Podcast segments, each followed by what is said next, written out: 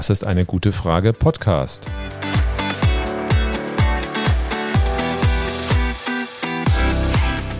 Der Podcast zur Klimakrise. Und zur Energierevolution. Von Cornelia. Und Volker Quaschning. Herzlich willkommen zu einer neuen Folge beim Das ist eine gute Frage Podcast. Heute haben wir uns mal ein ganz besonderes Thema vorgenommen, ein Thema, das alle Menschen antreibt und bei dem die Emotionen hochkochen. Heute geht es bei uns ums Geld. Herzlich willkommen auch von mir. In den Kommentaren zu unseren Podcasts wurde öfter mal angemerkt, unsere Themen wären ja schön und gut, aber man müsse sich Klimaschutz und die Energiewende am Ende auch leisten können.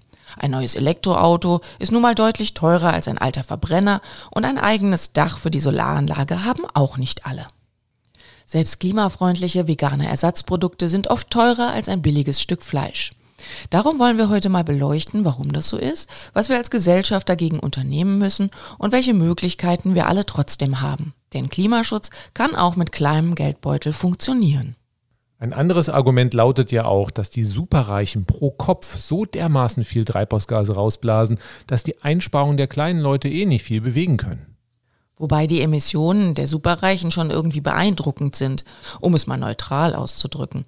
Die Hilfsorganisation Oxfam hat ausgerechnet, dass ein Milliardär oder eine Milliardärin so viel Treibhausgase verursacht wie eine Million Menschen aus den ärmeren 90 Prozent der Weltbevölkerung.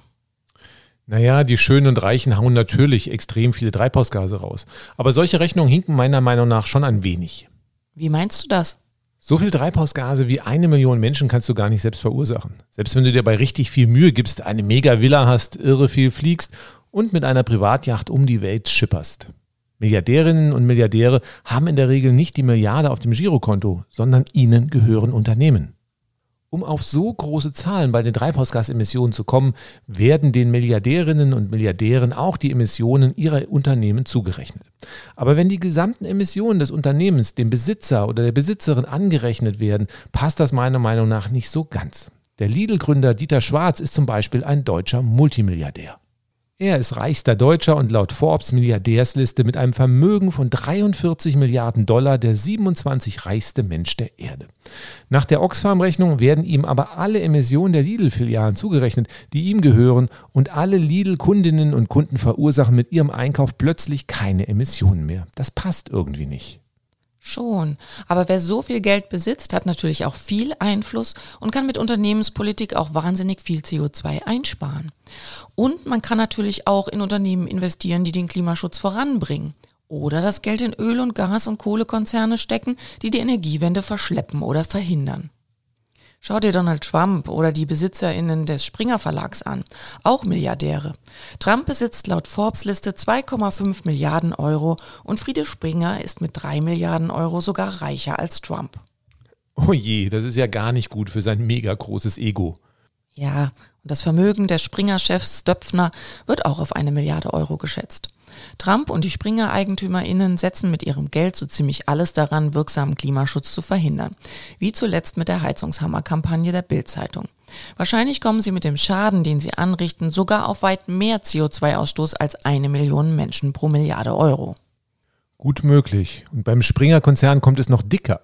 Hauptanteilseigner ist KKR, eine amerikanische Finanzierungsbeteiligungsgesellschaft. Und KKR gehört laut dem Guardian zu den größten Investoren im fossilen Bereich. Da braucht es einen nicht zu verwundern, wenn die Bild-Zeitung gegen notwendige Klimaschutzmaßnahmen hetzt und Bild TV auch gerne mal Klimawandelleugner einlädt. Aber vermutlich handeln und entscheiden die Redaktionen völlig unbeeinflusst von den AnteilseignerInnen. Ja, das sind gute Beispiele, die für die Oxfam-These sprechen. Aber ich denke, wir sollten schon differenzieren. Bleiben wir doch mal beim Lidl-Gründer und den Treibhausgasemissionen der Lidl-Filialen. Den Fall finde ich komplizierter. Hier liegt die Verantwortung auch bei den Kundinnen und Kunden.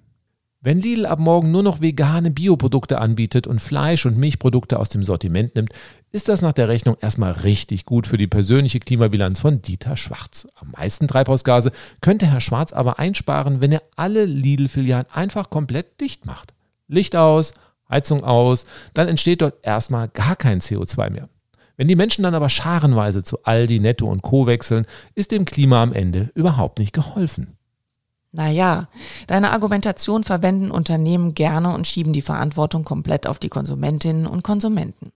In einem Punkt gebe ich dir aber recht. Man kann nicht alle Emissionen der Unternehmen ausschließlich nur den Besitzerinnen und Besitzern zuordnen. Aber wer viel Geld hat, hat auch großen Gestaltungsspielraum. Und wenn diesen Gestaltungsspielraum alle Milliardärinnen und Milliardäre nutzen würden, wo könnten wir da heute stehen? Die Lidl und Aldi Gründer könnten millionenschwere Werbekampagnen für eine klimafreundliche Ernährung starten und durch andere Aktionen das Konsumentenverhalten klimapositiv beeinflussen.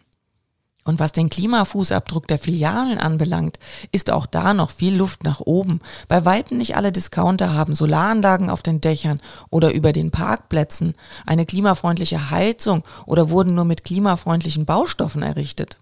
Okay, bei der Verantwortung von Unternehmen hast du recht. Aber ist doch am Ende egal, ob die Unternehmen einzelnen Personen gehören oder zum Beispiel bei einer AG einer Vielzahl auch kleinerer Investoren. KKR, der Hauptanteilseigner von Springer, ist börsennotiert. Für aktuell 60 Euro bist du mit einer Aktie dabei. Na, wie wär's? Wer trägt da die Verantwortung? Ich denke, alle Unternehmen müssen ihrer Verantwortung gerecht werden, egal wem sie gehören. Ja, aber das funktioniert doch nicht wirklich. Lange Zeit haben die Unternehmen möglichst viel Profit auf Kosten von Natur und Klima gemacht. Einige Unternehmen steuern nun um, aber das sind zu wenige und das geht zu langsam. Ja, aber die meisten Kundinnen und Kunden haben auch nach dem Motto Geiz ist geil die Unternehmen belohnt, die durch eine hemmungslose Klimazerstörung möglichst billige Ware anbieten konnten. Da jetzt nur auf Milliardärinnen und Milliardäre zu zeigen und zu sagen, der da verursacht so viel Treibhausgase wie eine Million von uns, ist mir ein wenig zu billig. Wir haben alle mit unserem Handeln Verantwortung. Wenn es für eine klimaschädliche Billigwurst keine Käuferinnen und Käufer mehr gibt, dann fliegt die einfach aus dem Sortiment. Das wird aber genauso wenig funktionieren, wie zu erwarten, dass die Unternehmen von selbst klimaschädliche Produkte nicht mehr anbieten. Darum ist es hier enorm wichtig, dass die Politik klare Rahmenbedingungen vorgibt. Klimaschädliche Produkte müssen deutlich gekennzeichnet werden. Klimaschädliche Produkte müssen teuer, klimafreundliche Alternativen billiger werden. Und wenn das auch nicht hilft, dürfen bestimmte klimaschädliche Produkte irgendwann einfach gar nicht mehr angeboten werden. Punkt. Prima, jetzt sind wir uns einig. Da gehe ich voll mit und wir müssen richtig Druck auf die Politik machen, dass diese Rahmenbedingungen auch kommen. Also, liebe Hörerinnen und Hörer, steht bei euren Abgeordneten und Parteien auf der Matte und fragt sie, welche Rahmenbedingungen sie setzen wollen, um das deutsche Klimaschutzgesetz endlich einzuhalten und die Ziele des Pariser Klimaschutzabkommens nicht gnadenlos zu reißen. Es ist enorm wichtig, dass die Parteien nicht nur Druck von den Unternehmen bekommen, denen Klimaschutz egal ist. Und wenn bei euch für Klimaschutz demonstriert wird, dann seid mit dabei. Je mehr Menschen ihnen zeigen, dass ihnen Klimaschutz wichtig ist, umso schneller kommen wir wir voran. Richtig. Aber eine Sache finde ich dennoch spannend. Der persönliche Klimafußabdruck der Superreichen. Auch ohne ihnen die Emissionen ihrer Unternehmen zuzurechnen, ist der besonders hoch. Im Schnitt verursacht ein Mensch in Deutschland 10 bis 11 Tonnen an Treibhausgasen pro Jahr. Die Hälfte mit den geringsten Einkommen liegt im Schnitt mit 6 Tonnen deutlich darunter. Das reichste Prozent hat fast 100 Tonnen pro Kopf auf dem Buckel und ein paar Superreiche schaffen es auch, über 10.000 Tonnen und mehr zu verursachen. Die Reichen haben viel größere Häuser, dickere Autos und konsumieren viel mehr. Ein Faktor 10 wundert mich da nicht. Wenn man aber die Emissionen der Unternehmen außen vor lässt, wie kann man dann tausendmal mehr so viel verursachen wie der Durchschnitt? Bei so abartig hohen Emissionen dürften vor allem Privatjets und Yachten reinhauen. Fliegen ist immer eine Katastrophe für die eigene Klimabilanz, auch wenn du als Normalo nur nach Portugal fliegst. Wenn du einmal in der Holzklasse nach Australien und zurückfliegst, hast du damit schon mal deine Jahrestreibhausgasbilanz verdoppelt. Nur mit einem einzigen Flug. Fliegst du First Class, bist du schon fast beim Faktor 4. Mit einem Privatjet kannst du auf dieser Distanz mit einem einzelnen Flug deine jährliche Treibhausgasbilanz locker mal verfünfzigfachen. Und wenn du dir alle 14 Tage so einen Trip gönnst, dann bist du schon beim Faktor 1000. Dann noch ein paar Wochen Urlaub mit der großen Luxusjacht, dann passt das schon. Das ist schon krass. Und die Zahl der Flüge mit Privatjets hat nach der Corona-Krise drastisch zugenommen. Bald 100.000 Privatjetflüge gibt es allein in Deutschland pro Jahr. Privatjetflüge machten damit etwa 12 Prozent des gesamten Flugverkehrs in Deutschland aus. Das sind doch recht wenige Menschen, die hier einen gigantischen Klimaschaden verursachen. Und viele von ihnen haben dabei nicht einmal ein schlechtes Gewissen. Solange das erlaubt ist, wird das auch passieren. Das Problem kannst du aber auch nicht mit einer CO2-Abgabe aus der Luft schaffen. Da kannst du 1000 Euro und mehr pro Tonne Kerosin für Privatjets draufschlagen. Das wird dann mit einem müden Lächeln aus der Portokasse bezahlt. Es wäre ja schon mal ein Anfang, wenn Privatjets in irgendeiner Form für die von ihnen verursachten Klimaschäden gerade stehen müssten. Ausgerechnet Privatjets sind vom CO2-Handel der EU weitgehend ausgenommen. Angeblich wäre der bürokratische Aufwand dafür zu hoch. Ist schon verblüffend, dass die Politik immer wieder die Superreichen vor Abgaben jeglicher Art schützt. In der Tat ist das ärgerlich und ungerecht. Aber wie gesagt, selbst wenn die Privatjets die doppelten Abgaben hätten zahlen müssen, hätte das an der Zahl der Flüge vermutlich wenig verändert. Die einzige Chance, spürbar was zu verändern, ist die Zahl der Flüge zu begrenzen und die Flugrechte dann zu versteigern. Die Idee gefällt mir. Statt 100.000 Privatjetflüge sind nächstes Jahr nur noch 50.000 erlaubt und die Genehmigungen dafür werden versteigert. Und jedes Jahr werden 5% weniger Privatjetflüge erlaubt. Dann dürfen sich die Superreichen um wenige Genehmigungen balgen und einige werden bereit sein, dafür richtig, richtig tief in die Tasche zu greifen. Und klimaneutrale Flugzeuge sind dabei natürlich außen vor. Das würde die Nachfrage nach derzeit noch nicht verfügbaren klimaneutralen Elektro- oder Wasserstoffflugzeugen massiv anheizen und deren Entwicklung extrem vorantreiben. Und die Erlöse der Versteigerung, die werden verwendet, um Alternativen zum Flugverkehr wie Hochgeschwindigkeitszugstrecken auszubauen. Eigentlich also eine Win-Win-Situation für alle. Die Superreichen haben in diesem Punkt dann keine Neiddebatte mehr. Im Gegenteil, sie helfen mit bei der Transformation der Verkehrssysteme, was auch in ihrem ureigensten Interesse sein sollte. Aber ob die das verstehen? Reiche haben doch genug Geld, um die Folgen der Klimakrise für sich persönlich abmildern zu können. Ja, aber was passiert, wenn durch weltweite Hungersnöte, gigantische Flüchtlingsströme und Verteilungskämpfe infolge der Klimakrise auch im Umfeld der Superreichen Chaos und Anarchie ausbricht? Wenn Extremwetterereignisse immer mehr Regionen verwüsten und die Nahrungsmittelproduktion zusammenbricht? Menschen, die hungern oder ihr Hab und Gut verlieren, werden früher oder später Schuldige für die fatalen Entwicklungen suchen. Menschen, die mit ihren Privatjets einen sichtbaren Beitrag zum schnelleren Voranschreiten der Klimakatastrophe geleistet haben, werden da ganz oben auf der Liste stehen. Da sollte es im ureigensten Interesse der Superreichen sein, entsprechende Klimaschutzmaßnahmen zu unterstützen oder gar selbst voranzutreiben. Naja, in Frankreich wird schon diskutiert, die Privatflüge einzuschränken. Es ist nur eine Frage der Zeit, bis diese Frage international diskutiert wird. Da bin ich noch etwas skeptisch. In Deutschland wird so eine Diskussion doch immer im Keim erstickt mit dem Argument, wenn wir den Superreichen das Leben schwer machen, dann gehen sie mit ihrem Geld woanders hin. Und das halte ich für völligen Quatsch. Superreiche Menschen und große Unternehmen haben doch schon längst Steuersparmodelle entwickelt, um sich in Deutschland finanziell weitgehend aus der Verantwortung zu stehlen. Die Vorzüge von Deutschland genießen sie aber trotzdem allzu gerne. Als Superreicher in Südamerika brauchst du eine Privatarmee, damit du nicht überfallen und gekidnappt wirst. Das kann dir aber auch bei uns passieren. Ja, aber das ist doch dann eher die absolute Ausnahme und nicht der Regelfall. Bei uns gibt es immer noch einen einigermaßen funktionierenden Staat mit vergleichsweise wenig Korruption, der ein gewisses Maß an Ordnung aufrechterhält. Wenn man mal längere Zeit im Ausland war, dann weiß man das zu schätzen. Also keine Ausreden mehr für klare Klimaschutzregeln.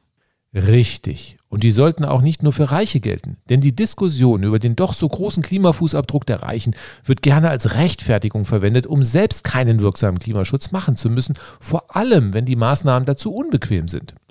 Wir hatten ja über den enorm großen Fußabdruck von Privatjets geredet, der schon mal 50 Mal so groß sein kann wie ein Flug in der Holzklasse.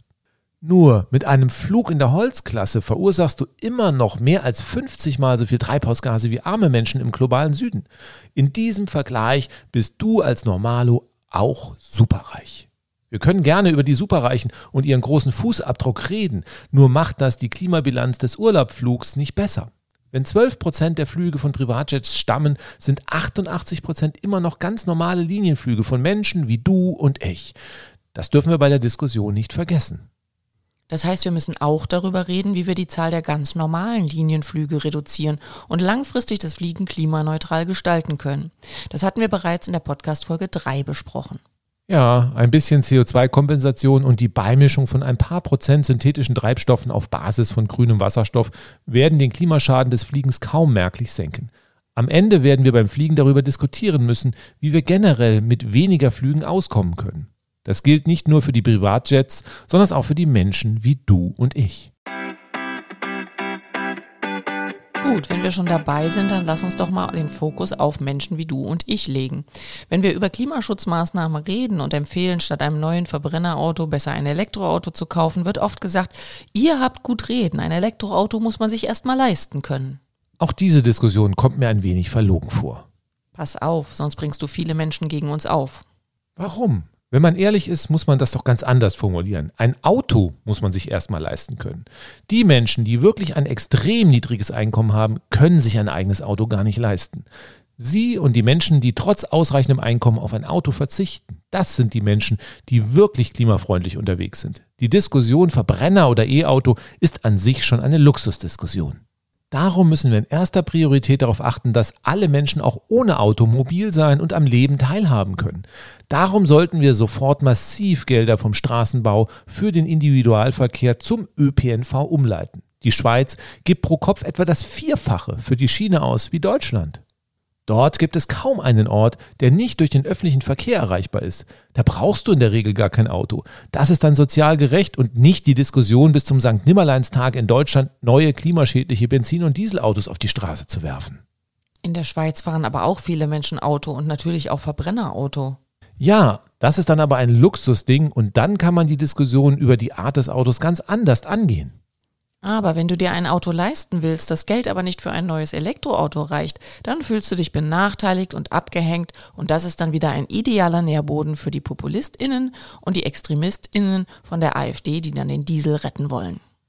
Das ist aber eine Frage der Kommunikation. Was getan werden muss, ist eigentlich klar. Nur werden damit völlig falschen Argumenten Ängste geschürt, die null Berechtigung haben. Momentan will niemand irgendjemand sein Dieselauto wegnehmen. Da werden Menschen ganz bewusst aufgehetzt. Wenn das Geld nicht für ein neues E-Auto reicht, dann kaufst du dir halt einen gebrauchten Verbrenner. Gebrauchte Verbrenner werden auch bei ambitioniertem Klimaschutz mindestens noch zehn Jahre auf unseren Straßen unterwegs sein. Selbst bei den allerbesten Absichten lassen sie sich gar nicht schneller ersetzen. Also, wo ist das Problem? Es geht doch erstmal darum, dass nicht immer mehr neue Verbrenner auf die Straßen kommen und so das Erreichen der Klimaschutzziele unmöglich machen. Je schneller es nicht mehr möglich ist, neue Verbrennerautos kaufen und zulassen zu können, desto besser.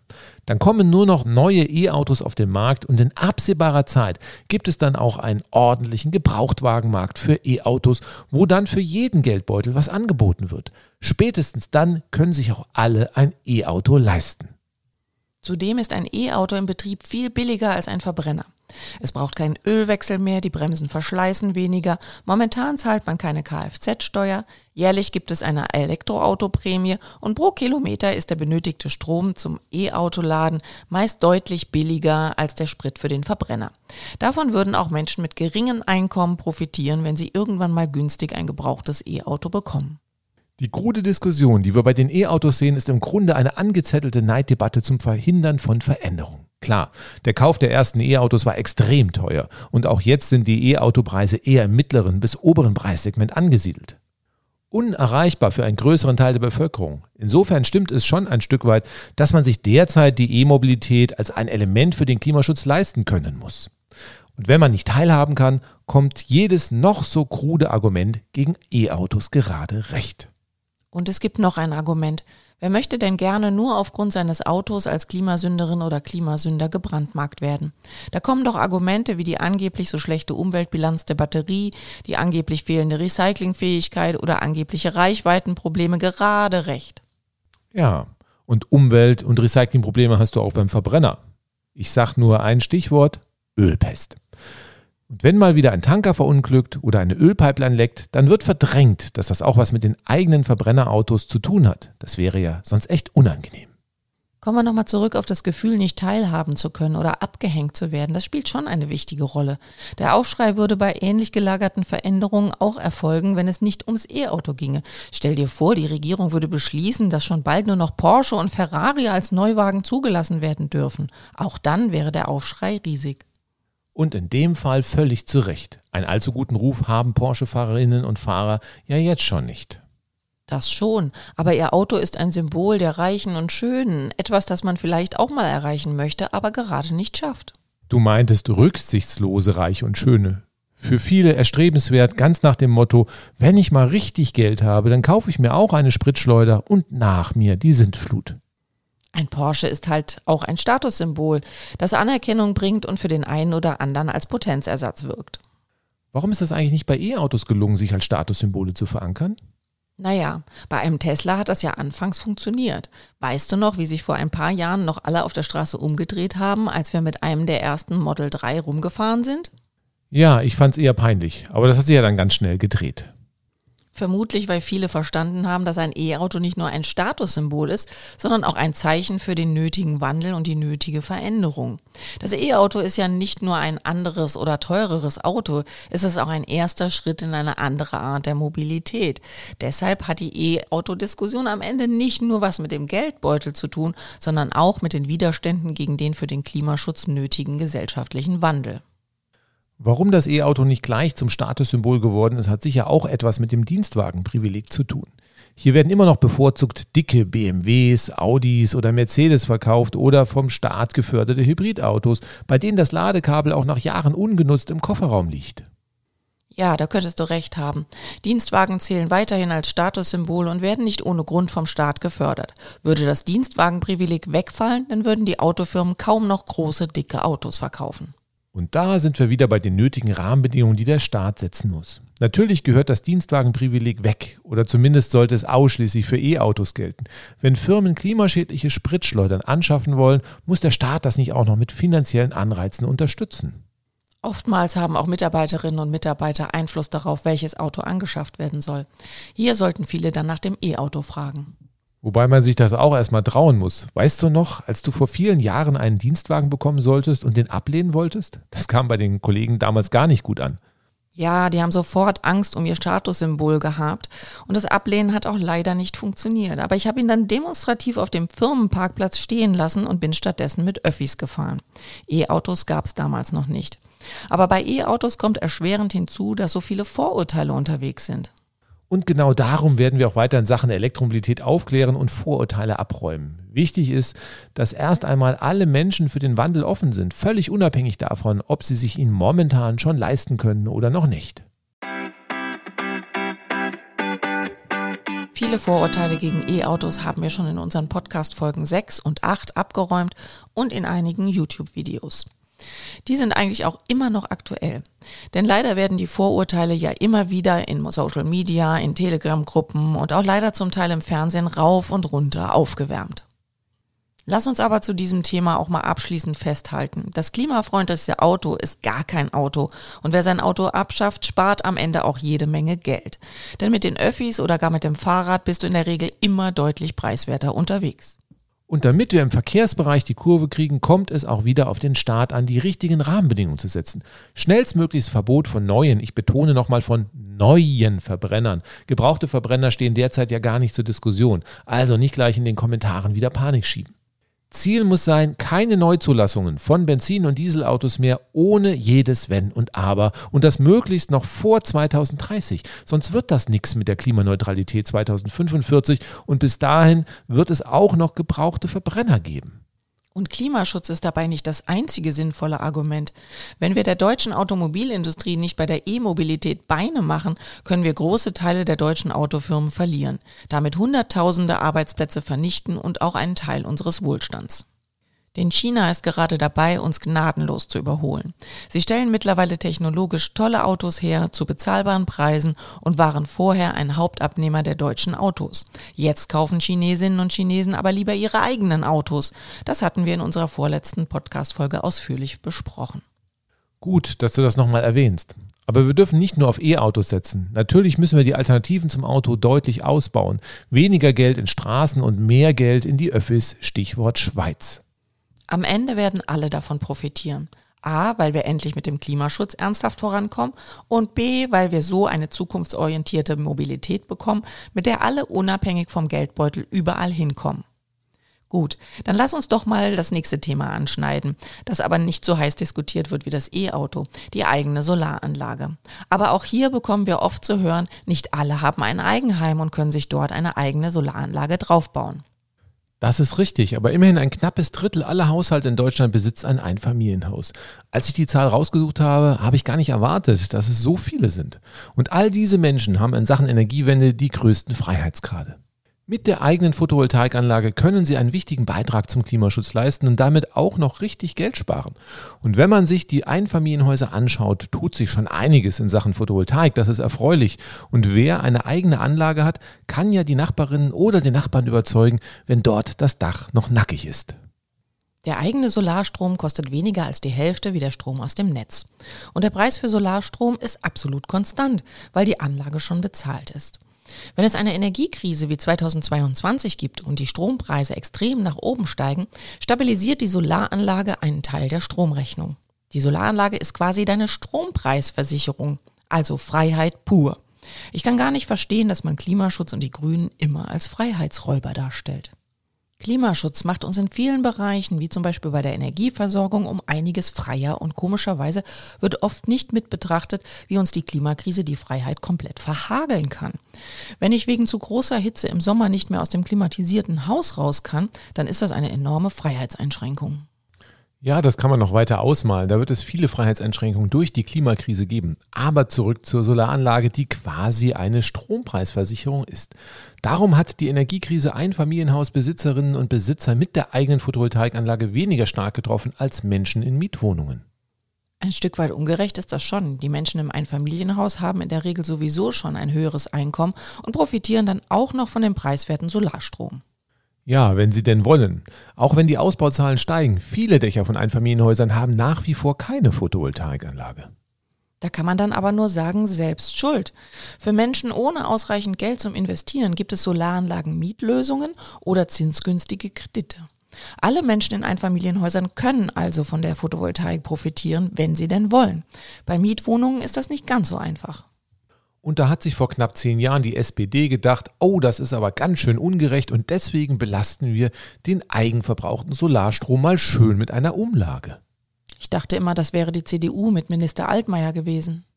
Die CDU hatte vorher schon in der schwarz-gelben Koalition den Solarenergieausbau massiv gebremst. Als die SPD dann mit an die Regierung kam, wurde das aber nicht korrigiert, sondern der Solarenergiezubau zusätzlich mit der Eigenverbrauchsumlage belastet. Alles zusammen hat dann zum Zusammenbruch der deutschen Solarindustrie geführt und China hat dann dankenswerterweise die Technologieführerschaft von uns übernommen. Aber das ist ein anderes Thema.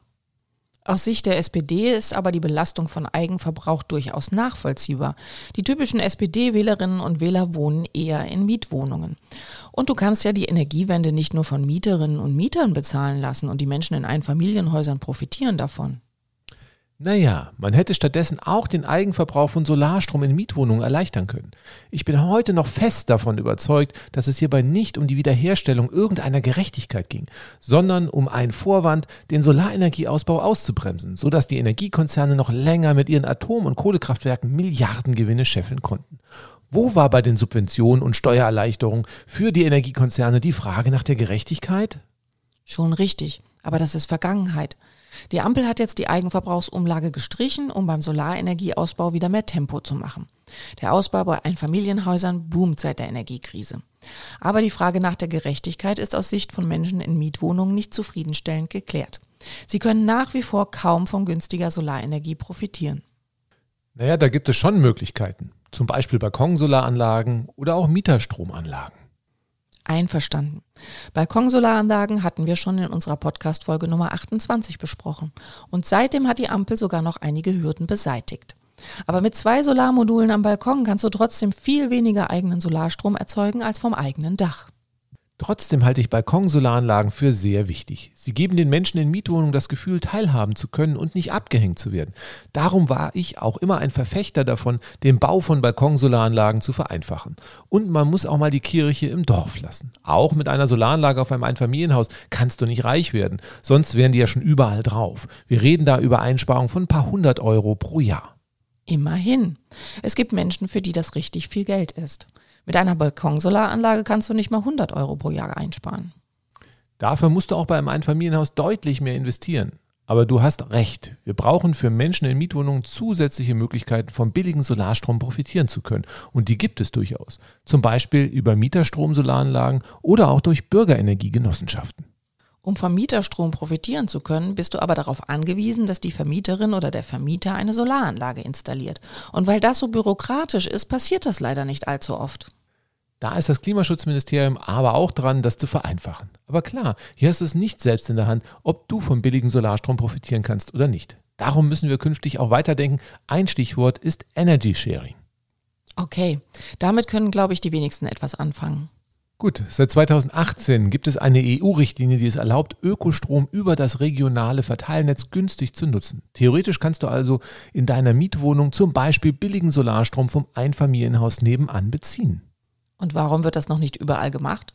Ganz einfach, weil Deutschland die Richtlinie bislang nur unzureichend umgesetzt hat. Na super. Dabei klingt das richtig spannend. Dann könnten sich mehrere Mieterinnen und Mieter zusammentun, ein Dach auf einem Gewerbebetrieb in der Nachbarschaft pachten und ihre eigene Solaranlage errichten und den billigen Solarstrom selbst verbrauchen. Das gibt ganz neue Möglichkeiten, an der Energiewende teilhaben zu können. Damit wäre dann auch das Gerechtigkeitsproblem gelöst. Warum hat das denn die SPD seinerzeit nicht beschlossen, anstatt den Eigenverbrauch mit einer Umlage zu belasten? Na, fairerweise muss man sagen, damals gab es die EU-Richtlinie noch nicht. Aber dafür könnte die SPD ja jetzt in der Frage Druck machen. Druck von der SPD in Sachen Energiewende und Klimaschutz? Das passiert wahrscheinlich nur, wenn Ostern und Weihnachten zusammenfallen. Dann hoffen wir in diesem Punkt mal wieder auf die Grünen.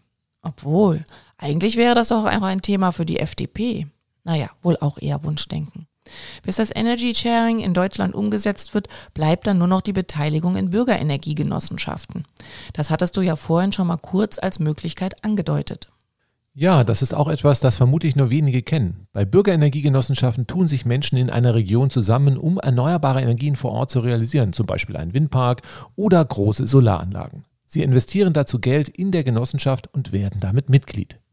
Sie können die Entscheidung der Genossenschaft mitgestalten und profitieren dann auch von den Gewinnen der erneuerbaren Energieanlagen. In der Regel ist die Beteiligung auch recht niederschwellig angelegt. Bereits mit wenigen hundert Euro lässt sich meist schon ein Anteil an der Genossenschaft erwerben. Mehr Infos dazu findet man zum Beispiel beim Bündnis Bürgerenergie. Eigentlich sollte der Staat das auch stärker fördern. Bürgerenergiegenossenschaften fördern die Teilhabe an der Energiewende.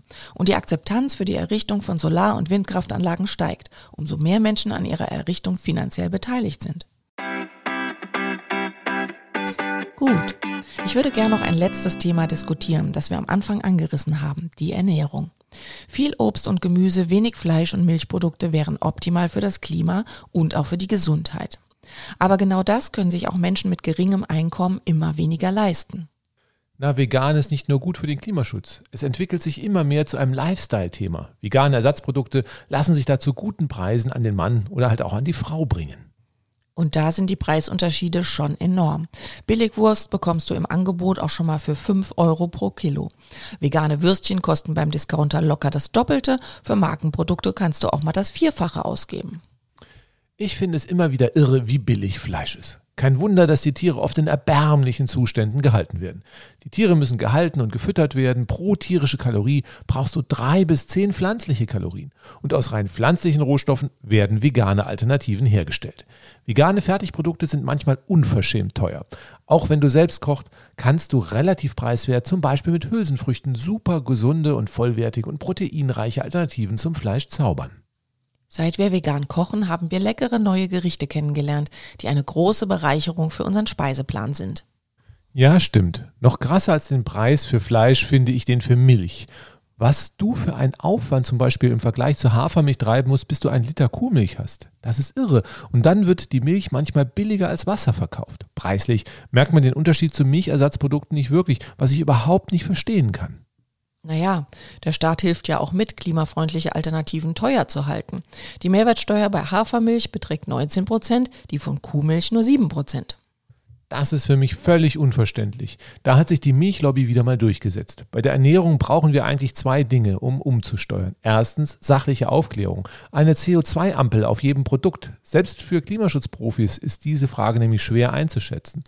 Und neben der Frage vegan oder nicht vegan spielen vor allen Dingen die Regionalität, Transportwege und die Saison eine große Rolle. Und zweitens müssen wir klimaschädliche und ungesunde Lebensmittel teurer machen. Für beide Dinge brauchen wir klare Vorgaben vom Staat. Die Grünen haben doch das Landwirtschaftsministerium. Da müsste doch deutlich mehr passieren. Naja, bei den Steuern redet Herr Lindner ja auch noch kräftig mit. Kaum vorzustellen, dass er zustimmt, Steuern auf tierische Produkte zu erhöhen und auf pflanzliche zu senken. Das kommt ja wieder einer Verbotskultur gleich. Und mit welcher Begründung macht er eine Verbotskultur bei klimafreundlichen Milchersatzprodukten, indem er höhere Steuern erhebt? Tja, das war halt schon immer so. Ja, wenn aber klimafreundliche und auch gesündere Ernährung so stark zu Lasten des Geldbeutels gehen, dass wirklich einige dabei finanziell aufgeben müssen, dann ist das eigentlich politisch unverantwortlich. Man kann zwar einiges tun, um Kosten zu sparen und trotzdem gesünder und klimafreundlicher zu essen, aber das ist zum Teil auch mit erhöhten Organisations- und Zeitaufwand verbunden, was auch nicht jeder Mensch kann oder will. Zum Beispiel haben wir uns, als wir noch ein knappes Studiebudget hatten, in einer Food Coop engagiert. Da wurden gesunde Bio-Lebensmittel in einer Einkaufsgemeinschaft direkt vom Großhandel gekauft und wir alle mussten in bestimmten Abständen dann Ladendienst machen. Dadurch waren die Produkte dann wesentlich günstiger. Auch die solidarische Landwirtschaft ist da eine Alternative, die wir jetzt im Moment unterstützen und uns jede Woche super leckeres, gesundes, regional angebautes Bio-Obst und Gemüse zu bezahlbarem Preis beschert. Da bekommt man übrigens auch wieder ein Gefühl dafür, welche Obst- und Gemüsesorten der Saison entsprechen. Denn wenn ich im Winter Südfrüchte oder Tomaten kaufe, dann kommen die definitiv von weit her und sind schlecht für die Klimabilanz und obendrein teuer. Aber beim Thema Ernährung müssen wir alle erreichen. Es muss für alle einfach umsetzbar, bezahlbar und transparent sein und dabei ist ganz klar die Politik gefragt. Dann lass uns doch mal ein Fazit ziehen. Wer ein größeres Einkommen hat, hat beim Klimaschutz deutlich mehr Möglichkeiten, seine eigenen Emissionen zu reduzieren. Die eigene Solaranlage, das eigene Elektroauto, vegane Bioernährung sind einige Beispiele, die sich mit einem gut gefüllten Geldbeutel viel einfacher realisieren lassen als mit einer knappen Kasse. So zumindest wird es gerne erzählt. Doch anstatt dass alle Menschen mit hohem Einkommen ihre Möglichkeiten nutzen, den eigenen Klimafußabdruck spürbar zu senken, steigt dieser bei den meisten mit dem Einkommen an. Flugreisen und hoher Konsum ruinieren auch bei Menschen, die sich für den Klimaschutz einsetzen, oft die eigene CO2-Bilanz. Die besten Klimaschützer sind darum statistisch die Menschen mit geringem Einkommen. Sie haben in der Regel einen deutlich geringeren Pro-Kopf-CO2-Ausstoß. Darum muss die Politik die Menschen, die es sich irgendwie leisten können, auch in die Verantwortung nehmen. Selbstverantwortung und Freiwilligkeit klappt beim Klimaschutz offenbar nicht. Sonst hätten nämlich Menschen mit hohem Einkommen den geringsten CO2-Footprint denn die könnten es sich definitiv leisten. Wir brauchen klare Rahmenbedingungen, Baupflichten für Solaranlagen, Zulassungsstopps für neue Verbrennerautos und Begrenzung der Flugreisen. Und natürlich auch einen Verkaufsstopp für neue Öl- und Gasheizungen, was wir in der vorletzten Podcast-Folge ausführlich erläutert haben. Und damit wir diese Dinge auch durchgesetzt bekommen, müssen sich mehr Menschen engagieren. Und das geht völlig unabhängig vom Geldbeutel.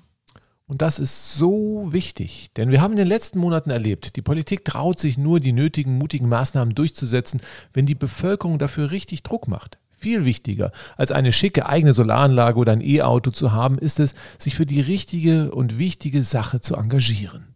Darum unsere Bitte, bringt euch alle ein. Alle können mit Freundinnen und Freunden und Bekannten über Klimaschutz reden und diskutieren und bei der Politik mutige Maßnahmen einfordern.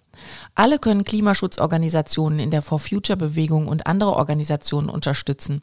Dabei seid ihr alle wichtig, egal was für einen Beruf oder Einkommen ihr habt und ob ihr viel oder wenig Zeit einbringen könnt zeigen wir der Politik, dass es uns wichtig ist, unseren Kindern eine lebenswerte Zukunft zu hinterlassen und dass es auch für uns selbst sinnvoll ist, ein gesünderes Leben zu führen und das Klima zu schützen. Ohne Abgase, ohne die Giftstoffe aus der Verbrennung fossiler Energien, ohne die Unmengen an tierischen Produkten gibt es weniger kranke Menschen, damit auch weniger arme Menschen und weniger vorzeitige Tote. Klimaschutz ist Gesundheitsschutz und schützt auch unseren Wohlstand. Das muss allen endlich klar werden. Ja, machen wir richtig Druck, dass wir in Deutschland endlich aus dem Quark kommen. Lasst uns aufhören zu jammern, sondern fangen wir an zu handeln. Wir brauchen die richtigen Rahmenbedingungen. Natürlich müssen wir auch für mehr finanzielle Gerechtigkeit sorgen. Doch die Tatsache, dass es in Deutschland viele Menschen mit einem viel zu geringen Einkommen gibt, darf nicht weiter als Ausrede missbraucht werden, beim Klimaschutz Tempo rauszunehmen. Beides hat nämlich nichts miteinander zu tun. Wir können das Klima schützen und gleichzeitig auch für soziale Gerechtigkeit sorgen. Das ist die Aufgabe der Politik und das geht. Und damit sind wir wieder am Ende der jetzigen Folge. Wenn euch die Folge gefallen hat, erzählt es anderen Menschen weiter, abonniert uns auf einer der Podcast-Plattformen oder auf YouTube. Dort könnt ihr auch untereinander diskutieren. Lasst uns auf jeden Fall ein Like da. Schaut auch gerne in meine wöchentlichen Reels auf YouTube, LinkedIn, Instagram, TikTok, Facebook, Reddit, Mastodon und wenn es sein muss, auch auf Twitter rein. Twitter heißt doch jetzt X. Ja, völlig dämlich. X, Y oder Z ist mir völlig egal. Für mich ist das nach wie vor Twitter. Auf allen sozialen Plattformen bekommt ihr in knapper Form Argumentationshilfen zu verschiedenen Themen. Und weitere Informationen zum Lesen und Diskutieren findet ihr auch in unserem Sachbuch Energierevolution jetzt. Dankeschön fürs Zuhören. Tschüss. Tschüss auch von mir. Bis zum nächsten Mal, wenn es wieder heißt, das ist eine gute Frage Podcast.